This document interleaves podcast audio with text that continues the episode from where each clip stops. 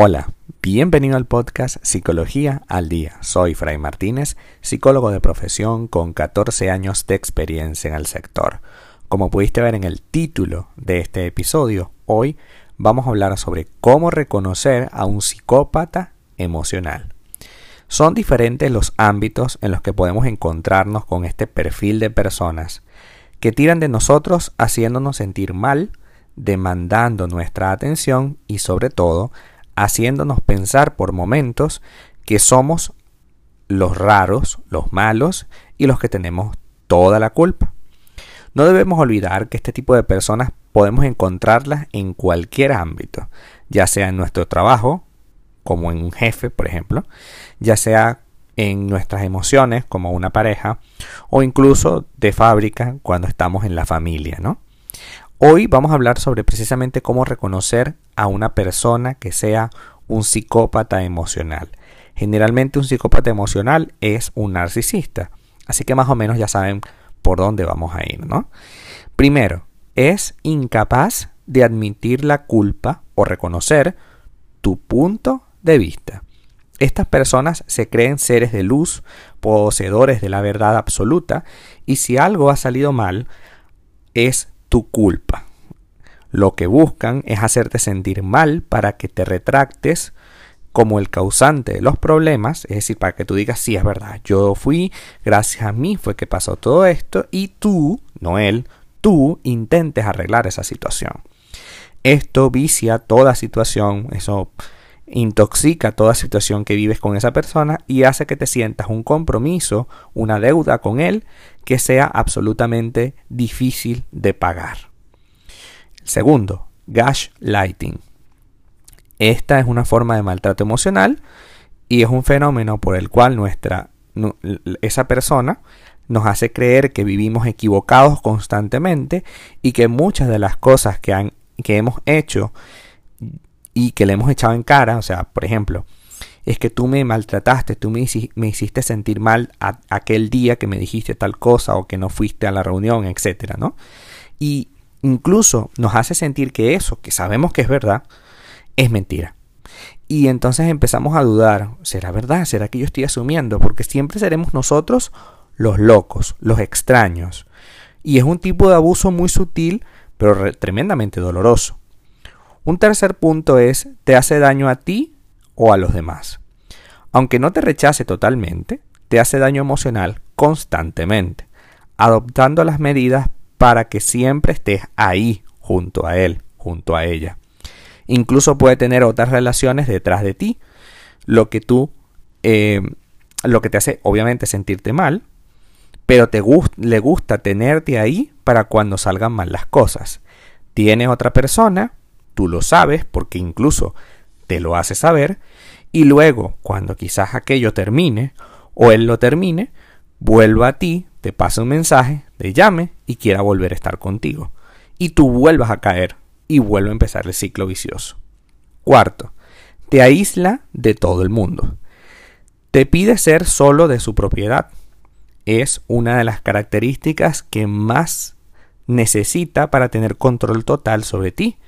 Con esto implica también limitar tu contacto entonces con todos los demás y eso te hace sentir que tú lo necesitas. Es decir, no deberías estar compartiendo con tales y cuales personas porque no te hacen bien. Mejor comparte conmigo.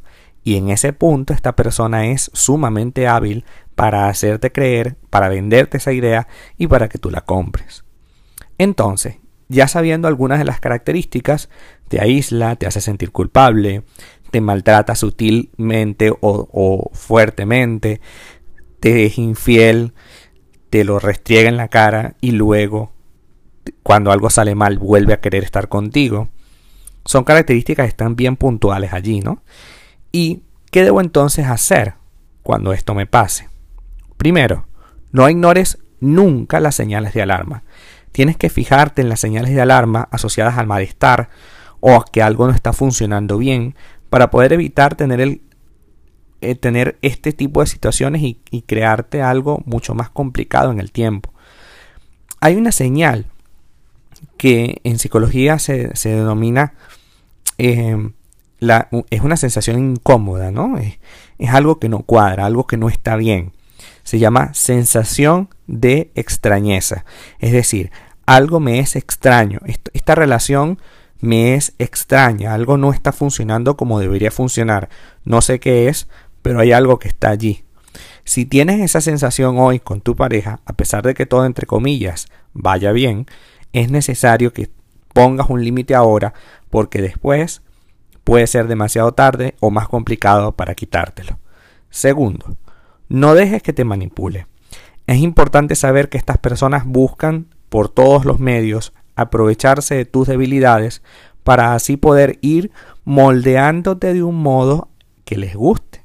Intentarán tenerte al alcance de la mano y en el momento que te rebeles contra ellos lanzarán sobre ti toda su furia haciéndote sentir mal. ¿Por qué lo hacen? Porque se dan cuenta de que están perdiendo control sobre ti y su ego se verá afectado. Porque claro, quieren tenerte como un juguete, Ahí, siempre a mano, ¿no? Y tercer punto, no dejes que te aísle. ¿Te has fijado cuando vas a quedar con amigos y le parece mal siempre? Propone algún plan y que ese plan tiene que hacerse a juro, pero en cambio lo que tú quieres jamás se logra. Pues no lo permitas, no permitas que esta persona dirija tu vida.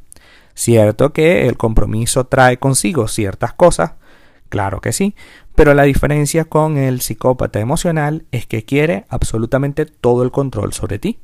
Así que vamos a ponerle un límite a eso y creo que si hemos determinado con claridad que el psicópata emocional es nuestra pareja, tenemos que hoy de inmediato huir de esa persona.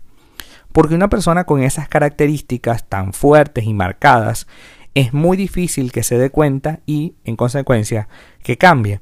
Así que quedarnos allí con, el efecto em, eh, enfermera, ¿no? tratando de curar su herida, creo que no está del todo bien, porque también eso crea un, un compromiso, una necesidad de que esa persona cambie, que probablemente nunca efectúe, nunca cambie y entonces tú te sientas todo el tiempo incómoda, todo el tiempo mal, mientras la relación esté con vida. Creo que es mejor, si podemos hacerlo ya, salir corriendo de esa relación. Un psicópata emocional es una de las cosas más dolorosas y tóxicas que podemos tener en nuestra vida. Así que vamos a trabajar para evitar lo más posible tener que estar detrás de esta persona y tener esa deuda impagable emocional que hoy parece que tenemos con él o con ella. Hasta acá nuestro episodio del día de hoy. Muchísimas gracias por quedarte aquí hasta el final. Si deseas saber más sobre mi contenido, www.fraymartinez.com para consultas online www.fraymartinez.com y también sígueme en mi Instagram arroba fraymartinez20. Muchísimas gracias y hasta el próximo episodio.